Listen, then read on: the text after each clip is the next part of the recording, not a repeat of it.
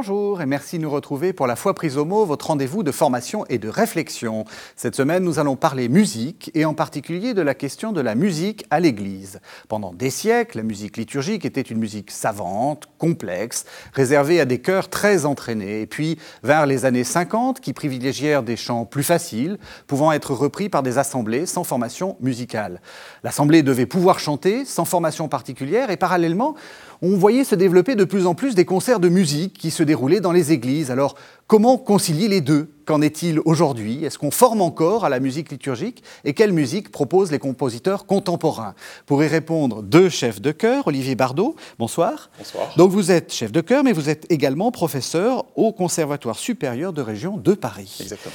Et puis Mathieu Bonin, bonsoir. Bonsoir. Vous, vous êtes chef de chœur des petits chanteurs de Saint-Dominique au PEC. Alors peut-être pour commencer, euh, c'est quoi ce- cette formation des petits chanteurs de Saint-Dominique? Les Petits Chanteurs de Saint-Dominique est un chœur lié à une école hors contrat qui s'appelle Saint-Dominique au PEC, grande école, 850 élèves, et euh, avec euh, pour messe principale la forme extraordinaire du rite romain. Les Petits Chanteurs euh, sont engagés à, à- à animer la messe tous les jours, du lundi au vendredi. Les lundis, ça va être par exemple 6e, 5e, les mardis, 4e, 3e, etc. Et de faire une activité euh, de concert, euh, ce qui permet d'être dans le thème de, l'émission de ce jour, activité de concert euh, d'un côté et animation des messes de l'autre.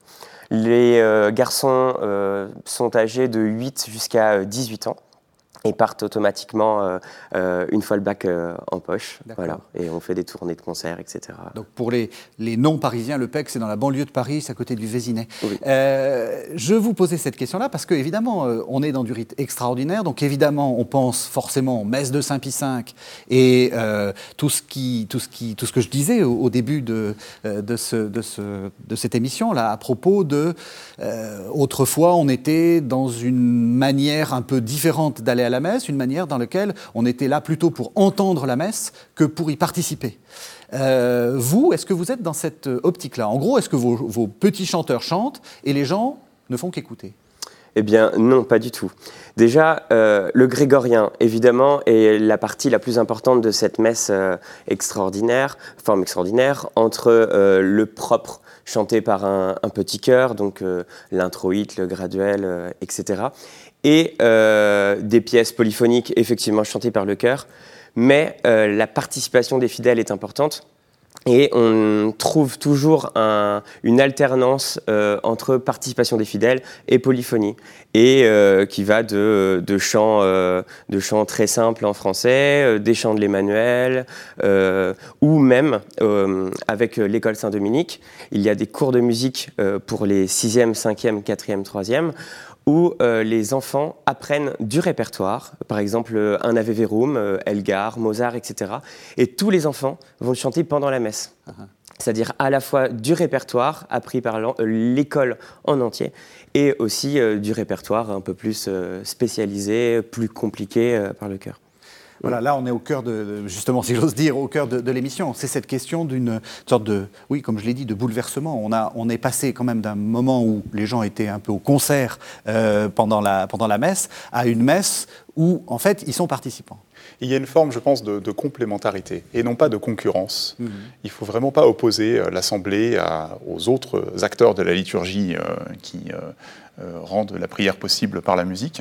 Ah, je pense que la très belle intuition de Vatican II, c'est la dimension multilogale en fait de la liturgie, c'est-à-dire qu'il y a plusieurs acteurs qui se répondent à la fois l'Assemblée, bien sûr, ce qui est nouveau avec les rubriques qui- qui ont été apportées par euh, le nouveau missel, mais également l'organiste, également le chantre s'il est présent, également la scola si elle existe, voire même le célébrant qui tient également lui aussi une place particulière en fait. Euh, je pense évidemment à la préface de la prière eucharistique qui doit être chantée selon la présentation générale du missel romain. C'est pas facultatif.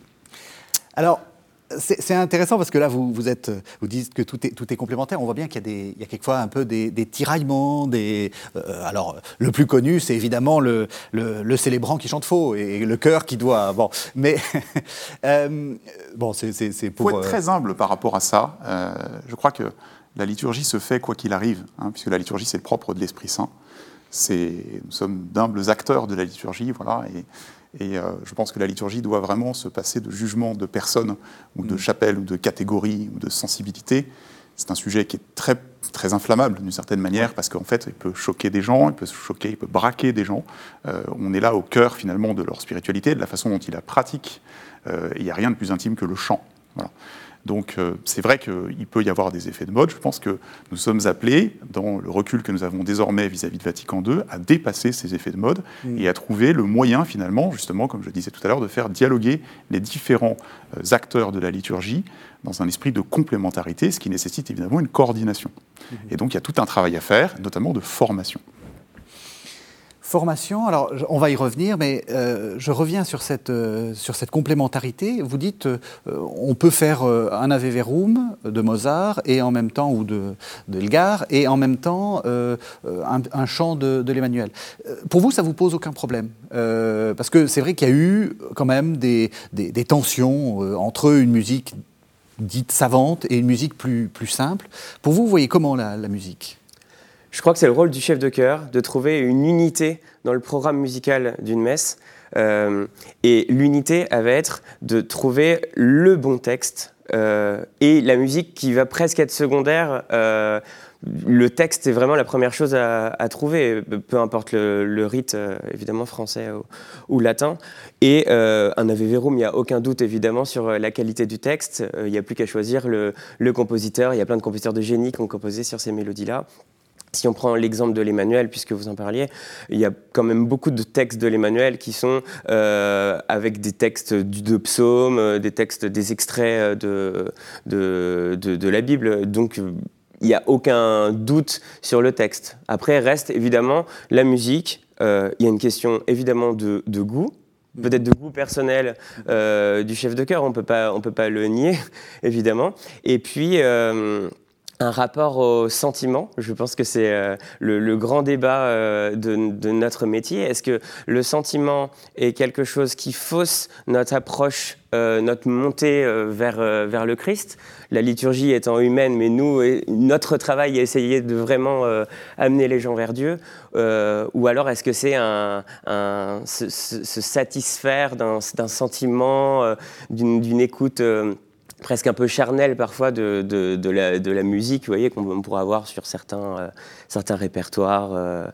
Euh, je sais pas, on, parle, on prend souvent l'exemple de la musique romantique où on va tout de suite avoir euh, le pathos. Voilà. Je rebondis sur ce que tu dis parce que ça me fait penser à ce que disait le pape Benoît XVI dans l'esprit de la liturgie par rapport à cette problématique. Je pense qu'on en reparlera tout à l'heure, notamment avec la place de la grande musique, ce qu'on appelle la grande musique, c'est-à-dire la musique de grand répertoire mm. des, compositeurs des siècles précédents mm-hmm. dans la liturgie. Le pape Benoît XVI disait cette chose absolument magnifique que euh, l'esprit de la musique liturgique, c'est d'abord sursum corda, c'est-à-dire d'élever en fait les âmes mmh. vers quelque chose qui dépasse simplement le seul fait de se rassembler. Parce que nous sommes rassemblés pas simplement pour être ensemble, nous sommes rassemblés au nom du Christ. Mmh. Voilà. Mmh. Et euh, je crois que la, sacralité du répertoire abordé, euh, l'unité, la cohérence, voilà, euh, qui a été réfléchie par le chef de chœur, mais en concertation avec l'organiste, avec le célébrant, avec les différents acteurs de la liturgie, va permettre, si elle est abordée dans un esprit d'humilité, de service de la liturgie, et non pas de mise en valeur de telle ou telle personne, d'établir par la grâce de l'Esprit Saint, mhm. qui vient nous saisir dans nos célébrations dominicales, si humble soit-elle, elle va nous saisir et elle va permettre ce sursum corda qui va donner ce supplément d'âme euh, et faire que nous allons pouvoir être envoyés en mission, ce qui est le propre et le sens même de la messe. Alors ça surprend parce que euh, Mathieu Bonin vient de le dire, à la limite le plus important c'est le texte. Vous êtes d'accord avec ça? Enfin je veux dire, je trouve ça, euh, comme vous dites, c'est très humble comme manière de, dire, puisque vous êtes quand même plutôt au service de la musique. Et en fait, vous dites non, c'est le, texte qui est le plus important. Est-ce que vous êtes d'accord? Alors, je suis d'accord parce que on verra ce que, ce que, ce que Mathieu en dira et ça m'intéresse de savoir ce qu'il en pense, même si j'ai une petite idée, parce que je connais bien Mathieu. Mais en fait, le texte doit être premier dans la mesure où nous ne sommes pas dans une démarche purement esthétique lorsque nous nous situons en termes de cœur liturgique. Euh, nous ne sommes pas dans une dimension de concert. On l'a rappelé tout à l'heure dans le générique de l'émission. Voilà. Nous sommes dans une dimension de service de quelque chose qui nous dépasse. Donc, nous devons faire preuve d'une certaine forme d'humilité, et j'allais presque dire d'obéissance, mhm. vis-à-vis des textes qui nous sont proposés par les différentes rubriques liturgiques, mhm. euh, de façon à ce que, euh, finalement, nous ne soyons pas décideurs, d'une certaine manière, de ce qui va être mis en valeur ou de ce qui va être laissé de côté, et nous allons placer notre subjectivité, qui est inévitable, au service de quelque chose qui est vraiment le propre de la liturgie, voilà, dans lequel il y a un certain nombre de règles qui sont à respecter. Et lorsqu'elles le sont, j'allais dire, avec intelligence et avec avec complémentarité entre les différents acteurs de la liturgie, les choses se passent en général plutôt bien. Vous êtes d'accord? Évidemment, je suis totalement d'accord. Euh, le rôle du chef de chœur est d'être euh, souple et d'être euh, au service de la liturgie. Quand je dis souple, c'est que d'un contexte à l'autre, il va falloir euh, complètement s'adapter. Si je prends avec les petits chanteurs de Saint-Dominique, la forme extraordinaire, le grégorien va être dominant tout de même dans cette liturgie. mon ancienne activité à la cathédrale de Chartres pendant six ans, le grégorien était secondaire tout de même. Mmh. il était important de, de mettre du grégorien évidemment, parce que c'est euh, la tradition de l'Église qu'il faut entretenir ce répertoire. Mais si on pense participation des fidèles, évidemment, euh, on va jauger et on va mettre euh, un répertoire qui sera plus, plus comment dire, adéquat par rapport aux, fidèles. Et encore une fois, indépendamment de nos goûts personnels, uniquement parce que nous sommes au service de la liturgie, d'un lieu, d'une cathédrale, d'un, des fidèles et du clergé, évidemment. Alors, il a, dit, euh, il a dit la mémoire de l'Église, et donc on arrive, enfin de la tradition de, l'Église, on arrive à ce qu'on disait à propos de la, formation. Est-ce que vous vous sentez un peu les gardiens du temple, dans le sens, euh, avec un, petit jeu de mots, mais euh, c'est-à-dire le gardien d'une très longue tradition musicale qu'il ne faut surtout pas perdre Absolument. Alors, je n'aurais pas employé l'expression gardien du temple qui peut euh, éventuellement prêter à confusion dans le sens d'une éventuelle confiscation des choses.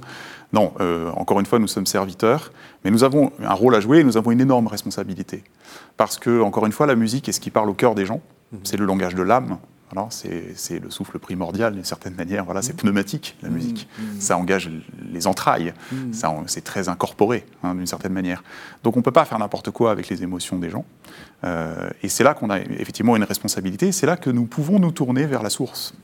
Euh, la tradition n'est pas quelque chose de sclérosant pour les chefs de chœur, euh, peut-être un peu nouvelle génération, même si maintenant, moi j'ai déjà 44 ans, voilà, que nous sommes.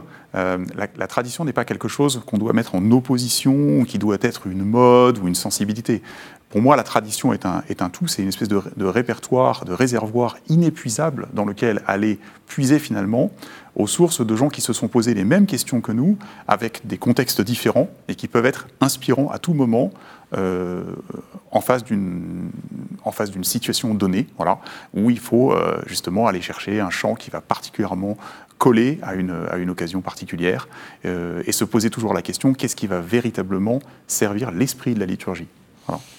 En vous entendant, vous, on est un petit peu, on sent qu'on est en train de passer dans une autre, dans une autre époque parce que on a à peu près le même âge et, c'est vrai qu'il y avait un, au moment où j'ai commencé à, aller dans les églises et à comprendre ce qui se passait, en fait, euh, il y avait quand même une, forme de surtout pas de grégorien, c'est sclérosant, comme vous dites, etc. Qu'est-ce qui s'est passé, en fait?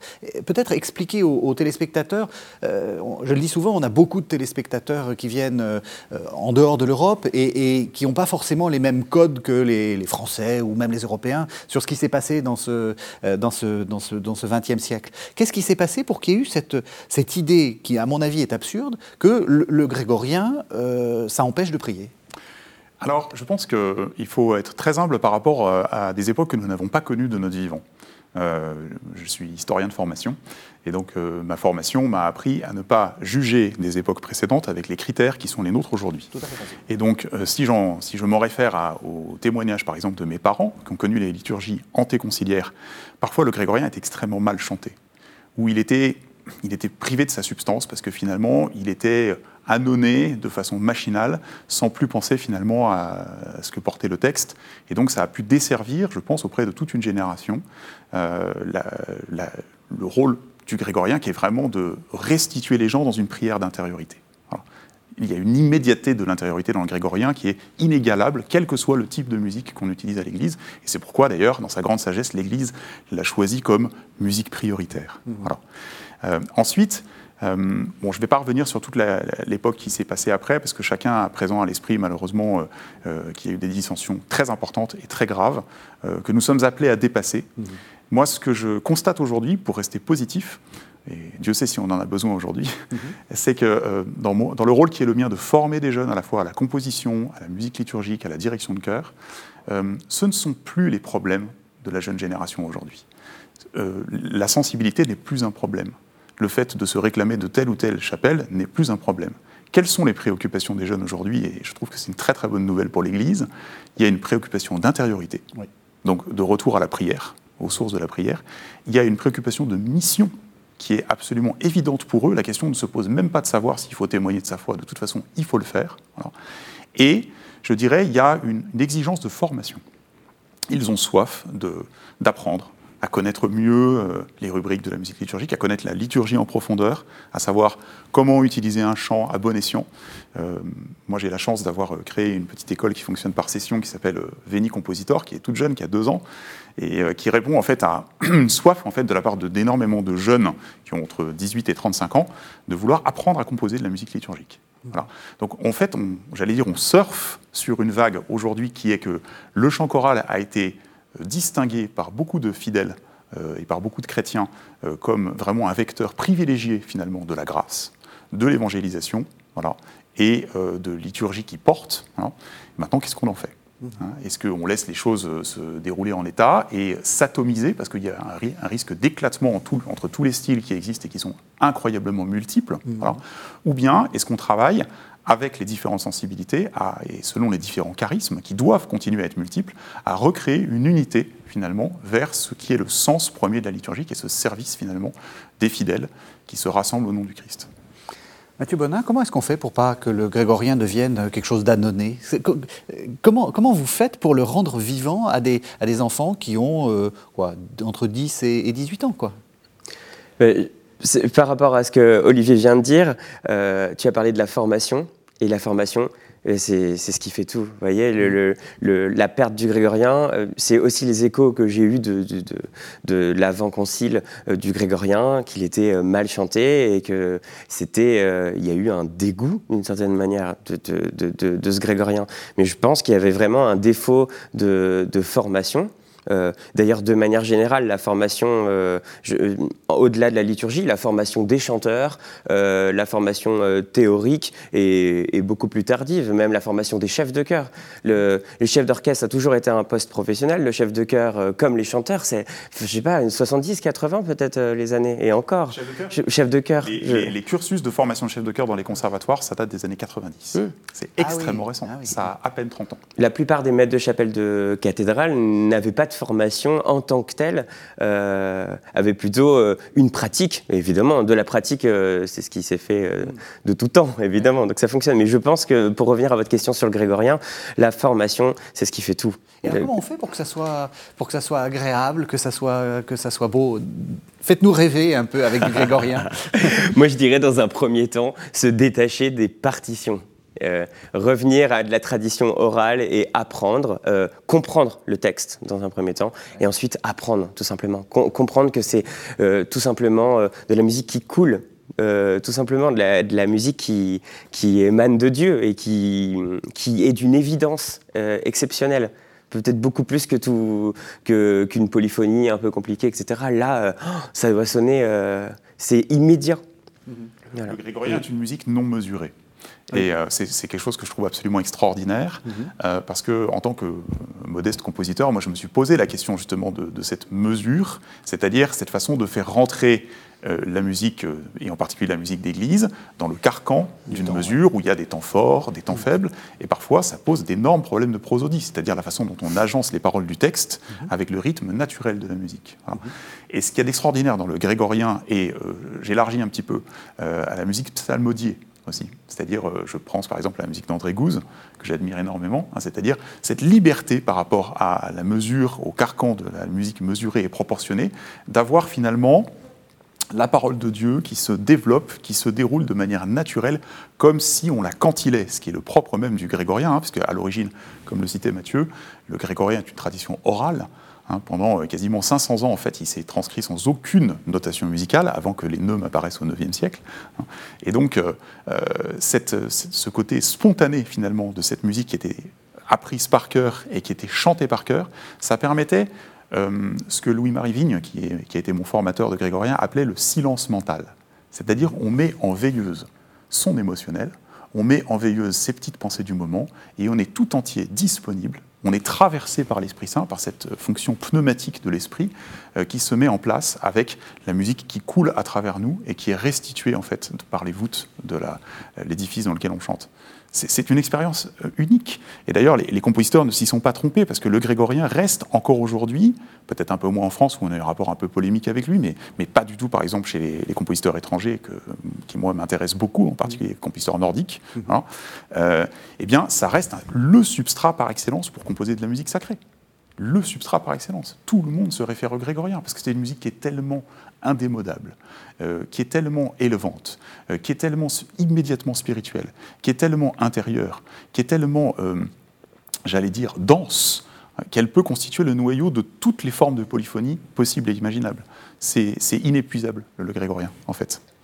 Vous êtes d'accord Il y a un rôle spirituel aussi dans vos, formations, enfin je veux dire dans, dans, dans le cœur.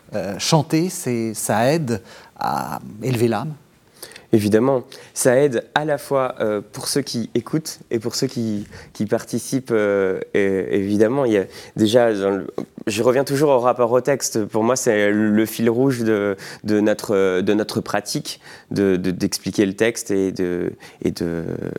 Si je prends les petits chanteurs de Saint-Dominique, mmh. euh, on va commencer notre, notre répétition par une prière pour mmh. déjà se mettre en comment dire, dans, la, dans, la bonne, euh, dans le bon état d'esprit. Celui que tu expliquais euh, justement euh, dans, dans, la manière de chanter le, grégorien, c'est-à-dire on est au service d'eux. Même en répétition, on doit déjà être dans cette dans cette dimension spirituelle.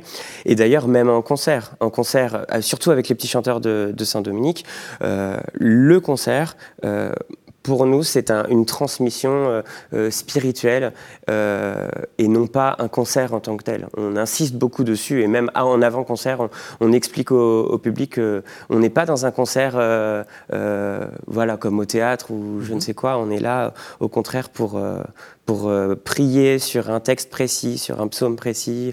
Et encore une fois, pour élever l'âme, les gens peuvent prier pendant le concert. Il faut que ce soit une vraie expérience spirituelle. On va revenir sur la question du, du concert. Vous avez dit, on va expliquer le texte. Ça vous, ça vous arrive, par exemple, avant de, quand vous faites, euh, vous démarrez un, nouveau texte, enfin quand vous, quand vous apprenez un nouveau texte à votre cœur, d'en faire un commentaire? C'est quasi. Déjà euh, d'en faire la traduction, parce que c'est du latin, donc peut-être qu'ils sont peut-être très forts en latin, vos, vos chanteurs. Bon, mais... c'est pas toujours du latin, hein, je oui, précise. Oui, oui, c'est pas toujours du latin. Le psaume 42 de Mendelssohn que nous avons travaillé cette année était en allemand, par exemple. Mais évidemment, euh, oui, oui, euh, on, va commencer par faire une explication, comprendre d'où vient cette œuvre. Enfin, je veux dire, à quel moment de la liturgie on la chante? Est-ce que c'est des vêpres, des laudes? Est-ce que c'est une partie de la messe? Ça, c'est la, la première première chose, et puis comprendre euh, le, comment dire, le texte précisément. Et on a la chance d'avoir un aumônier, évidemment, qui est là euh, plus que moi pour expliquer justement un peu plus de profondeur euh, ces choses-là. Vous aussi, vous faites un petit commentaire de texte? Ah, ben non seulement je, je fais ça parce que j'aime beaucoup le faire, euh, mais en plus de ça, je, je, vais encore plus loin. Je pense qu'il y a une dimension pédagogique à entretenir vis-à-vis du public. Euh, donc, euh, alors là, je me situe pour le coup dans le cadre du concert, qu'il soit concert spirituel ou même concert de musique sacrée, pour le coup, avec des gens qui payent un, billet pour venir écouter de manière esthétique, mhm. voilà, la musique sacrée, parce qu'il y, y, a aussi cette réalité qui existe voilà, aujourd'hui. Euh, eh bien, je pense qu'il est, il est, de notre devoir, en tant que chef de chœur, de les faire rentrer dans la spiritualité du compositeur. Euh, quand, euh, quand, on donne le requiem allemand de Brahms, par mhm. exemple, il y a une construction architecturale des mouvements en pyramide qui monte vers le, quatrième mouvement, qui est le sommet, qui est parvis céleste, voilà, et qui redescend ensuite avec chacun des mouvements qui se répondent, avec bienheureux ceux qui pleurent, les béatitudes, en premier mouvement, et bienheureux ceux qui meurent dans le Seigneur, en dernier mouvement. On ne peut pas passer à, côté de cette dimension-là. Si on passe à côté de cette dimension-là, sans rentrer dans une dimension professorale, conférence musicologique, on perd euh, une certaine saveur finalement de ce que le compositeur a voulu exprimer de, purement spirituel, c'est-à-dire qui élève l'âme vers quelque chose qui nous dépasse. Et je crois qu'on vit dans une, dans une société aujourd'hui qui est malheureusement tellement déspiritualisée mm-hmm. qu'il est de notre devoir de reconduire les gens et de les accompagner en fait, dans une meilleure compréhension des textes que nous chantons, euh, euh, que ce soit au concert euh, ou à l'église. Alors évidemment, à l'église, on ne va pas faire une conférence musicologique avant la messe, on est bien d'accord. Mais au concert, ça vous arrive? Ah, mais Tout le temps, tout le temps. Je, moi, c'est une des choses auxquelles je crois le plus, le plus fermement, c'est à la vocation du concert pédagogique. Hein. C'est-à-dire prendre les gens par la main. Je vais même très très loin puisque je fais des concerts euh, pendant lesquels euh, je vais par exemple donner à entendre une voix, je vais parler pour expliquer ce qu'elle exprime, puis la mettre en rapport avec une autre pour montrer comment le compositeur a créé des dissonances ou au contraire a fait des détentes. Et puis ensuite, je vais prendre juste quatre mesures et m'arrêter sur un accord, par exemple. Mmh. Donc avoir une, presque une, vision pendant quelques minutes chirurgicale de la, de la facture de composition pour que les gens se sentent intelligents quand ils vont écouter la musique. Parce que, attention, quand on fait comme moi, par exemple avec Stella Maris de la musique du XXe siècle, quand on chante Poulenc, quand on chante euh, les compositeurs scandinaves euh, dont les Français en général absolument jamais entendu parler, on ne va pas leur balancer ça en pleine figure sans préparation. C'est d'une certaine manière un manque de respect. Ça voudrait dire, euh, nous, nous sommes les sachants, et puis bah, vous, vous vous débrouillez avec les textes en norvégien voyez. Euh, C'est indispensable quand vous faites un psaume de Grieg, déjà d'avoir la traduction du psaume parce qu'il est chanté en norvégien, mhm. voilà, et, ensuite de savoir, par exemple, ça peut être très très très passionnant pour un, pour un spectateur ou un auditeur, de savoir que Grieg a composé ça à la fin de sa vie alors qu'il n'avait jamais fait de musique sacrée parce qu'il a commencé à se poser la question de la mort et qu'en 1906, quand il, quand il compose ces quatre psaumes absolument sublimes, que je vous invite d'ailleurs à écouter si vous ne les connaissez pas, parce que la plupart des gens ne les connaissent pas, mm. voilà, eh bien, il s'empare de textes qui, a priori, ne lui disent rien parce qu'il est étranger à toute éducation religieuse, et pourtant, il en fait quelque chose de spirituel. Mm. Intéressant. Donc ça, je pense que le public a le droit de savoir, et même nous avons le devoir d'informer le public euh, de ce genre de choses. Et lorsque nous nous resituons dans un contexte liturgique, cette fois-ci, Évidemment, il n'est pas question d'avoir, euh, comme je le disais tout à l'heure, une conférence musicologique, mais euh, par exemple, imprimer sur la feuille de messe la traduction euh, du motet qu'on va chanter en latin, évidemment que les gens vont rentrer davantage dans une prière plus personnelle, plus incarnée, à partir du moment où ils vont savoir de quoi il s'agit. Eh bien, je vous propose de, bah, faire un peu ça, c'est-à-dire qu'on va entendre euh, deux extraits de vos, de vos, de, de deux concerts, et c'est intéressant parce que vous allez voir qu'il va y avoir euh, plusieurs euh, manières de, de, rentrer dans la musique. Alors, on va commencer peut-être par le, vôtre. donc, c'est donc votre ensemble, hein, Stella Maris, et c'est du Arvo Part. Alors, je vous propose qu'on écoute la musique et après vous nous commentez ce que vous avez voulu faire.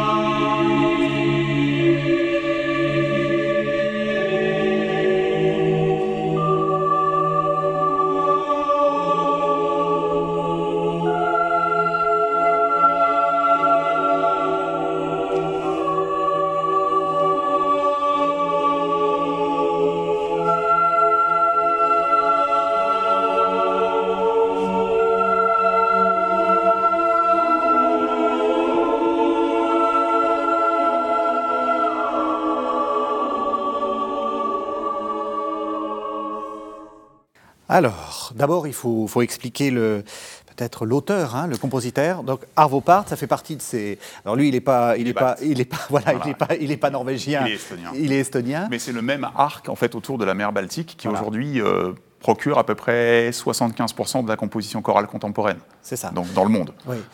Il est, oui, il est contemporain. Oui. Et c'est audible. Alors c'est même plus qu'audible. Il y a beaucoup de gens qui ont des... même beau. Hein. ah, je crois qu'on peut le dire. Et je pense que c'est de manière totalement accessible, cette beauté. Euh, la pièce s'appelle Da Pacem Domine, ce qui est tout à fait d'actualité, hein, mhm. Donne-nous la paix Seigneur. Et euh, ce concert euh, s'est inscrit dans un contexte tout à fait particulier, dans la mesure où il a été donné dans le cloître de la Légion d'honneur à Saint-Denis, de la maison d'éducation de, la Légion d'honneur à Saint-Denis, mhm. trois jours avant le, début du premier confinement. Mhm. Donc les gens savaient déjà que euh, ça allait pas bien se passer, etc., et qu'on on allait euh, être privé de concert. Et euh, moi, je savais, en composant ce programme, qu'il fallait, dans cette période très difficile, donner de la musique, donner à entendre de la musique qui fait du bien aux gens. Et donc c'est pour ça que l'ouverture du concert, c'était ce Da Pacem Domine, qui est cette espèce de musique intemporelle, on a l'impression qu'elle aurait pu être composée à n'importe quelle époque, même au Moyen Âge, d'une mhm. certaine manière. C'est une sorte de grégorien polyphonique. Et là, ça, en quelques mots, ça a trait au parcours très personnel euh, d'Arvo Pärt, qui est quelqu'un qui a commencé par euh, écrire dans sa jeunesse une musique extrêmement scientifique, euh, très intellectuelle, très sèche, mhm. très désincarnée, et qui a connu une crise de sens, qui s'est mis à arrêter d'écrire. Pendant dix ans, il n'a plus rien écrit. Il s'est formé à la musique médiévale, au grégorien, et accessoirement, il s'est converti au christianisme. Mhm.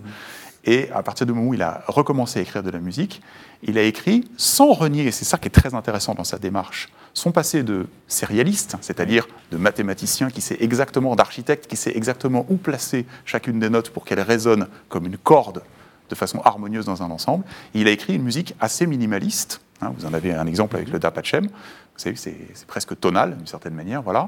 Euh, c'est très accessible comme musique. Attention, c'est difficile à interpréter. Oui, à mon avis, ça doit être très compliqué. Hein. C'est difficile à interpréter parce que, comme c'est du cristal, si vous mettez une poussière sur un cristal, c'est la première chose qui se voit. Voilà. Donc il faut évidemment une, forme de pureté finalement dans l'interprétation. Et ce qui est très intéressant euh, dans l'expérience que j'en ai eue, même dans la conduite, c'est difficile à diriger parce que le tempo est très lent. Donc on doit avoir des mouvements qui sont très très proportionnés, qui mettent les chanteurs à l'aise. Mhm. Voilà. Et donc, ce qui est très intéressant dans mon expérience de la, direction de cette pièce, c'est qu'en fait, si on n'est pas détendu et si on n'est pas calme en soi, ça ne marche pas. Donc, c'est une expérience spirituelle, ah, c'est une expérience. Euh, même la musique, physiquement, a un, impact. Mais évidemment, évidemment. Et donc, vous imaginez bien, les spectateurs et les auditeurs qui sont venus à ce concert, vous avez vu que c'est spatialisé, qu'on euh, est sur une arête du cloître de part et d'autre. Les, spectateurs étaient derrière, on ne les, les, voit pas à l'écran. Voilà. Euh, mais il y a un visuel, avec des bougies. Donc mhm. c'est beau à regarder. Euh, il y a quelque chose d'harmonieux, il y a quelque chose qui est en mouvement, parce qu'après, à un moment donné, plus tard dans la pièce qu'on n'a pas vu à l'écran, on bouge vers le grand réfectoire, mhm. avec le public qui nous suit derrière. Donc c'est une expérience physique, bien mhm. sûr. Et je crois qu'il y a, Mathieu, vous en reparler aussi, mais il y a vraiment à faire évoluer le concert aujourd'hui on ne peut plus euh, imposer finalement euh, la forme du concert sérieux où euh, des gens triés sur le volet viennent écouter entre eux une musique extrêmement sérieuse parce qu'ils ont la culture pour l'appréhender, fixe, statique, en costume, etc. Voilà. Faisant des remarques sur les interprétations et sur le voilà. contrut qui n'est pas placé exactement comme il faudrait. On a, je vais laisser Mathieu en parler parce qu'il faut aussi qu'il donne son avis, ça m'intéresse beaucoup d'avoir le sien, une crise du spectacle vivant aujourd'hui. Mm avec notamment euh, bah, voilà, le contexte qui nous empêche euh, d'aller voir les gens en concert ou au théâtre, voilà, euh, rien ne remplace l'expérience du concert vivant. Mmh. Parce qu'il y a une interaction entre le public, le chef et les interprètes. Une communion. C'est de l'ordre spirituel. Mmh. Même lorsque le concert n'est pas de musique sacrée, il y a quelque chose, il y a une spiritualité du concert. qui est parfaitement palpable au moment où vous applaudissez à la fin parce que vous êtes subjugué par la musique. Mmh. Et qui est aussi palpable dans les silences entre les mouvements euh, et, le silence que le chef doit conserver à la fin dans la résonance du dernier son avant que le public euh, ne marque son approbation et sa gratitude par, les applaudissements. C'est une expérience physique et spirituelle, le concert, bien sûr. Vous êtes d'accord? Parce que, après tout, j'aurais tendance à dire, euh, écoutons plutôt un CD, ça sera jamais aussi bon que... Ce que, ce que vous allez nous faire en, direct sera jamais aussi bon. Il y aura toujours un, écho qui va pas, etc., quelqu'un qui se trompe. Mais mais c'est aussi se dire que chaque expérience, enfin chaque concert est unique. C'est aussi magique de se dire. Euh, je, je, je, pense qu'on connaît tous des, des, personnes qui viennent plusieurs fois à nos concerts, nos mêmes concerts, qui vont revenir le lendemain parce que ça leur a plu, et qui après vont nous dire ah bah euh, j'ai préféré euh, le deuxième mouvement de telle œuvre hier. Il y avait vraiment quelque chose de magique. Alors qu'aujourd'hui j'ai apprécié tel mouvement que j'avais pas entendu hier. Il y a, il y a plusieurs critères à prendre en compte. Il y a les chanteurs, le chef, mais il y a aussi le l'oreille euh, du, spectateur euh, et sa sensibilité à un moment donné, euh, son état de forme, etc. Et puis aussi son rapport évidemment au spirituel. Je mm-hmm. Je sais pas, est-ce qu'il s'est passé quelque chose de, de, comment dire, de grave dans sa journée et qu'il arrive le soir et qu'il va entendre quelque chose qui va l'élever vers le ciel. Vous voyez, il y a plein de contextes à, à prendre pour, pour pour vraiment, comment dire, comprendre que cette prestation, elle est unique et elle est unique en son genre. Et c'est la magie de la musique. moi, c'est ce qui m'a donné cette vocation de faire de la musique mon métier. Nous enregistrons cette émission pendant le premier, enfin, la première diffusion sera pendant le confinement, hein, le second confinement. Euh, peut-être que ça sera rediffusé, donc euh, espérons que ça sera euh, déjà de l'histoire. vous souffrez en ce moment de, on dit souvent, justement, les spectacles, c'est terrible. Est-ce que, est que vous pouvez, c'est compliqué? Il y, a, différentes formes de souffrance. quand on, est, on a décidé d'être musicien, d'être chef, on a quand même une forte activité de, concerts et euh, je pense qu'Olivier pourra en témoigner. Nos concerts sont euh, tous annulés ou reportés sans avoir de date précise justement vu, les conditions actuelles. En mars, les concerts avaient été reportés en, en octobre-novembre en se disant on est large, ça va pour le faire et puis finalement on se rend bien compte que que c'est pas le cas. Donc oui, on souffre parce que c'est un métier passion d'être chef de chœur. Et évidemment, euh, de ne plus pouvoir euh, euh, pratiquer sa passion, c'est extrêmement, extrêmement difficile. Après, matériellement, évidemment, c'est compliqué aussi parce qu'on gagne de l'argent lors de nos concerts et c'est à prendre évidemment, évidemment en compte. Mmh. mais on a l'espoir de, de on a, il y, a, il y, a, plusieurs choses. Cette, euh, cette période euh, est la bonne pour se poser justement les bonnes questions de comment réformer euh, nos concerts, comment les faire autrement, le rapport à, au, distanciel justement, à faire des choses sur Internet, le rapport à l'image, avec mon ensemble séquencier dont on verra un extrait ensuite. Juste après. Eh bien, on se pose ces questions en permanence sur comment on va faire pour justement pour être euh, impactant pour pouvoir. Euh, parce que le problème des concerts classiques, c'est que euh, on peut réfléchir aux différentes formes. enfin, comment dire, pendant le concert, mais il faut encore attirer les gens à entrer dans l'église. Et ça, c'est l'étape d'avant. Et c'est pourquoi c'est compliqué C'est le, spectacle vivant qui, qui fait peur. Enfin, je veux dire, aller au, aller au concert comme aller au théâtre, etc. Ou il y a en plus l'église C'est le lieu déjà. Le lieu. Euh, je, à être professeur en conservatoire à côté, à Béziers, euh, je me rends compte que parfois le lieu va déjà être un premier euh, problème parce que lieu va tout de suite, enfin église va vouloir dire catholique, religieux, hein, etc.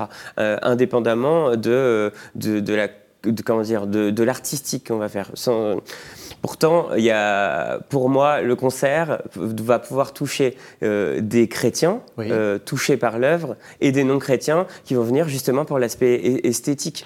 Et c'est la, magie de ces concerts, c'est de justement mêler euh, deux publics radicalement différents.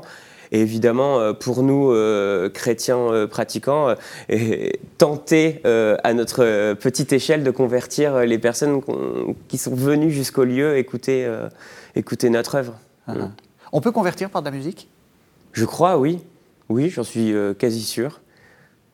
Mm. Je vous propose, bah, justement, vous nous, vous nous y invitez, euh, de, bah, que vous nous commentiez euh, l'autre concert que nous allons diffuser dans cette émission, enfin l'extrait. Donc c'est votre ensemble séquencier, c'est la Grande Messe en ut et c'est à l'église Saint-Roch à Paris.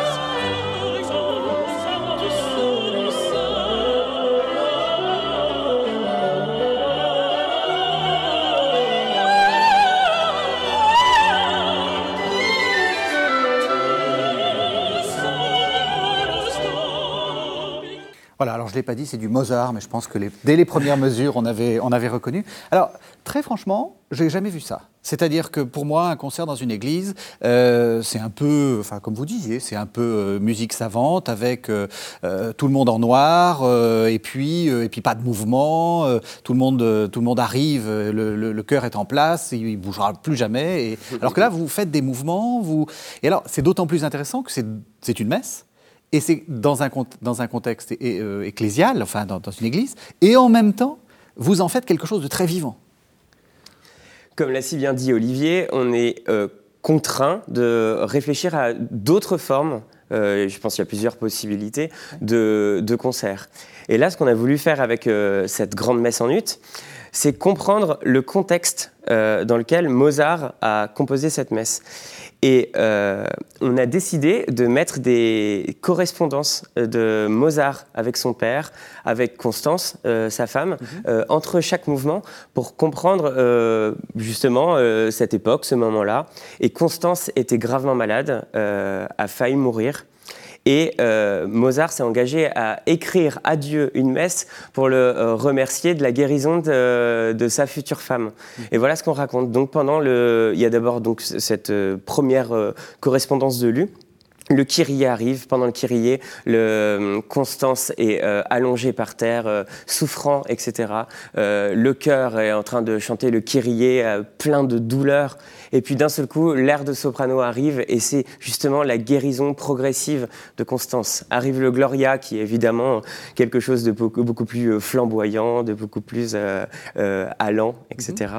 Et mhm. euh, arrive, comme on l'a vu dans cet extrait, la mezzo-soprano qui est la mère de Constance et qui est contre ce mariage. Mhm. Et donc, justement, euh, on lit à nouveau une correspondance entre la mère de Constance et Constance. Euh, la mère de Constance disant il est hors de question que tu te maries avec euh, Mozart, etc. Vous voyez, le, le, le, et Mozart est le, ténor en, veste rouge, mhm. au milieu de tout ça, en train de se dire mais qu'est-ce que je fais moi dans l'histoire? Mhm. Voilà. Et je pense que c'est une, autre, euh, une autre approche de, de l'œuvre, de, justement pouvoir euh, introduire un contexte euh, historique. je pense que tu seras d'accord sur. c'est le contexte qui m'intéresse, le contexte de l'église Saint-Roch. Vous êtes dans une église, vous, vous jouez une messe, mais vous ne jouez pas à jouer la messe. Vous voyez ce que je veux dire? C'est-à-dire que vous ne, vous, ne, vous ne faites pas comme si c'était si une vraie messe, tout en étant, tout en gardant le côté très spirituel. Ça, je trouve ça très intéressant comme manière de faire.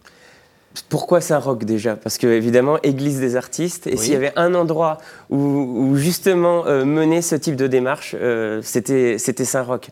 Euh, et ensuite, le, c'était très intéressant justement de pouvoir mêler cet aspect euh, euh, spirituel. Pour moi, c'est une messe évidemment, il n'y a aucun doute euh, là-dessus. et puis justement de mêler le contexte historique dans la composition de quelque chose de spirituel. Vous voyez, je pense que le, le, Mozart qui a composé ce, ce premier Kyrie, il avait justement une une gravité dans sa manière de, le composer et une vraie profondeur spirituelle à ce moment-là et pouvoir justement exprimer les deux euh, parallèlement. C'est très intéressant. Donc on arrive, à, on arrive bientôt à la fin de l'émission et je voudrais qu'on reprenne euh, certaines thématiques pour bien faire comprendre aux téléspectateurs. Là, on est en train d'arriver dans, ce moment de l'émission à l'idée que le cœur, il est multi, j'allais dire multitâche finalement. Hein. Euh, et j'aimerais que vous repreniez ça. Il y, a une, il y a une activité de formation, on voit qu'il y a une activité euh, au service de la liturgie, et puis il y a aussi cette activité de, de concert. Alors comment vous les articulez? Alors, moi, je vais parler de ce que je connais, c'est-à-dire de Stella Maris, qui est l'ensemble que j'ai fondé il y a 20 ans maintenant, euh, donc quand j'étais encore euh, jeune chef de chœur. Euh, j'ai choisi un nom qui a une connotation religieuse très nette, Étoile de la mer. voilà, et qui est une métaphore de, la Vierge Marie. Mhm. voilà. pour autant, c'est pas un chœur confessionnel, et ce que je trouve très intéressant dans le cadre de Stella Maris, c'est qu'il y a des catholiques, qui, il y a aussi des protestants d'ailleurs, mhm. qui, qui, côtoient des gens qui ne vont pas à la messe et, mhm. qui ne, et qui ne partagent pas notre foi, en tout cas pas de la manière dont nous, nous la pratiquons.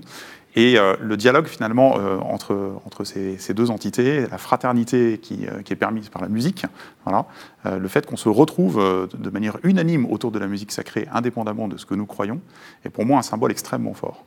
Hein, c'est-à-dire qu'il y a une forme de décloisonnement encore une fois, qui fait que euh, eh bien, euh, des, chanteurs qui ne sont, pas, euh, qui sont pas croyants eh bien, vont participer à, non seulement à des, œuvres de musique sacrée, mais vont venir parfois animer des messes, parce que nous sommes en résidence à Saint-Louis-en-Lille. Mhm. donc la paroisse nous propose la résidence en l'échange d'animation de messes, et eh bien, ils vont venir animer des messes. Mhm. Et donc ils vont participer à la liturgie. Donc ce que je crois très très important en fait dans la dimension chorale, c'est cette dimension de décloisonnement, hein, finalement, où on va enlever des frontières qui euh, sclérosait finalement euh, l'art choral, ce qu'on a coutume d'appeler l'art choral, c'est-à-dire cette, cette pratique qui, euh, qui était enrobée de tout un tas de présupposés, de préjugés assez négatifs finalement. Hein. Hein, le, chant choral, c'était un peu le chant choral de patronage au mauvais sens du terme, c'est-à-dire un peu amateur, qui bricole, etc. Voilà.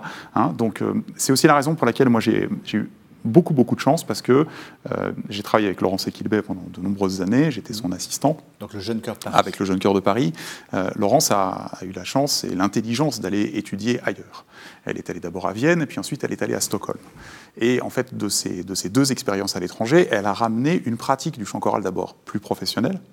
Euh, et aussi, elle a justement eu cette intuition qu'il fallait changer le mode de concert, que avec la professionnalisation en fait, de, la formation des chefs et des chanteurs, allait de pair euh, le fait d'aller rechercher du public, et notamment du public jeune, mhm. pour euh, s'intéresser à la musique sacrée, bien sûr, mais aussi à la musique de notre temps.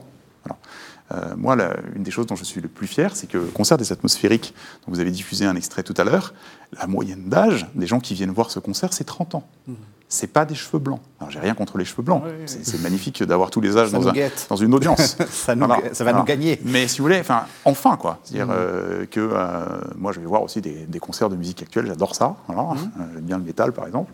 bon, donc je suis pas complètement axé musique classique, mais je trouve très très important que les gens qui vont voir des concerts de musique actuelle se disent aussi de temps en temps, tiens, si on allait voir un concert de musique de chœur a cappella contemporain. C'est-à-dire, euh, c'est bah, pas complètement acquis, et comme tu disais tout à l'heure, c'est un combat. Les gens, il faut aller les chercher, et il faut les fidéliser. Et donc, c'est ça qui est tout ce qui est passionnant, finalement, le côté passionnant, finalement, dans notre tâche, c'est qu'il y a un côté euh, euh, conquérant, il y a un côté innovateur, chef d'entreprise, responsable de relations humaines, pédagogue, interprète, artiste, etc. Enfin, voilà, mm. c'est effectivement, comme vous le dites, à la fois le, le cœur est multitâche dans sa fonction liturgique et non liturgique, et le chef de chœur l'est également. Vous, c'est plutôt des jeunes. Enfin, ils sont plus, plus, plus jeunes. Euh, comment vous voyez votre, votre tâche? Est-ce que vous êtes d'accord avec ce qui vient d'être dit? Oh bah Évidemment. Oui, oui. Alors, le, le le chef de chœur euh, est, je crois, encore plus important et déterminant avec des enfants parce qu'on peut, on, peut tout faire avec eux. Enfin, je veux dire, on peut euh, réussir à les emmener très loin, mais, mais avec des valeurs, évidemment, je crois que c'est le, plus important. et on peut surtout susciter des vocations. Et je le vois, que ce soit avec la maîtrise de la cathédrale de Chartres ou avec les petits chanteurs, heureusement, enfin, je suis très heureux que des, garçons euh, pour les petits chanteurs se disent bah, pourquoi pas faire de la musique plus tard, pourquoi pas devenir chef de chœur? Et évidemment, chef de chœur euh, plutôt d'église. Euh, on en a besoin, évidemment, de cette nouvelle génération. Tu parlais de nouveaux compositeurs, mais aussi de nouveaux chefs qui, considèrent chef de chœur comme une... Enfin, c'est une vraie vocation, une vocation comme, comme une autre dans l'Église. Et, et, oui, après, au sein du chœur, le, chœur dans le rôle pour les enfants il y a un, rôle de, de, dans les messes euh, à l'école, mhm. euh, il y a un vrai rôle d'enfant à enfant, vous voyez? C'est un rapport très, très proche, il y a une vraie proximité entre euh, des copains, des camarades. Et, et je, je, crois encore plus à cette transmission, justement, plutôt qu'avoir, comme dans n'importe quelle église, la plupart des églises, un cœur au fond ou en tribune, lointain. Mhm. L'image du cœur est déjà quelque chose de très loin par rapport au aux fidèles. Mm. Et voilà, je pense qu'il y a un enjeu supplémentaire. Mm. Merci à tous les deux. Alors, peut-être euh, pour continuer à, mieux vous découvrir quelques, quelques-uns de vos, quelques-unes de vos, de vos productions, Olivier Bardot, avec votre, euh, votre ensemble Stella Maris, vous avez fait un CD Geistliche Lieder Brahms, Bruckner, Mendelssohn. Tout ça est relativement euh, classique, on va dire. Hein. et puis alors après, là, ça se complique. Euh, vous avez fait aussi un autre, un autre CD, euh, donc toujours le chœur euh, Stella Maris avec l'ensemble vocal Lux Eterna. Alors, Idelbrando Pizzetti, un requiem, Knut Nisted, une missa brevis, avez et bon Herbert, hein. n'est-ce pas, Ouais. et Herbert Howells, un requiem. Oui, Alors voilà, peut-être, il nous reste très très peu de temps, mais euh, il y a des compositeurs contemporains audibles. absolument. Et, euh, et qui sont absolument merveilleux. Là, j'ai voulu, avec notamment le, deuxième disque que vous avez cité, euh, rendre hommage en fait à, trois compositeurs euh, méconnus du XXe siècle, du deuxième XXe siècle, qui ont écrit des œuvres d'une profondeur absolument insondable et, euh, et qui, euh, au niveau d'accessibilité et d'audibilité, si on peut parler vraiment de ça objectivement, ça s'écoute aussi bien qu'une messe de Mozart. Voilà. Donc c'est vraiment et c'est multipolyphonique. hein. Le, Sanctus de, du Requiem de Pizzetti, c'est écrit pour 12 voix. Donc euh, donc c'est Ah assez, assez incroyable. C'est vraiment la liturgie céleste voilà, euh, qui, qui vient sur la terre. c'est étonnant. Mathieu Bonin, vous, euh, alors ben, on parlait justement de ces difficultés, euh, liées au confinement. Euh, un concert qui est reporté. Oui, euh, bah, Requiem de Mozart euh, avec les petits chanteurs de Saint-Dominique. Cette année, ce sont les 10 ans euh, du chœur et nous voulions euh, fêter ce- ce- cet ensemble justement pour l'ann- l'anniversaire de cet ensemble avec le Requiem de Mozart. C'est un choix des, des garçons, des petits chanteurs. Ah oui, c'est Oui. eux qui voulaient voilà, ça. c'est eux qui ont décidé. c'est vrai que pour un, pour un anniversaire, un requiem, c'est un petit peu bizarre. C'est vrai, c'est vrai, mais évidemment, c'était un, un- un rêve pour eux de chanter cette œuvre avec un orchestre symphonique en plus, donc Ouais. euh, beaucoup de budget. Les concerts étaient prévus euh, en mars et avril, notamment euh, Salle Gaveau, et malheureusement ont été reportés une première fois pour le mois de novembre, et là, malheureusement, de nouveau reportés. Donc nous n'avons pas de date actuelle, mais nous allons les donner. Quand la situation euh, s'améliorera, j'espère très bientôt. Et bien donc on vous le souhaite et on leur souhaite de pouvoir enfin chanter le, le requiem avec un, un orchestre symphonique. Merci. Merci. beaucoup, merci à tous les deux. Merci de nous avoir fait découvrir cette question passionnante de la musique à l'Église. Merci de nous avoir suivis. Vous savez que vous pouvez retrouver cette émission sur le site internet de la chaîne www.ktotv.com. On se retrouve la semaine prochaine.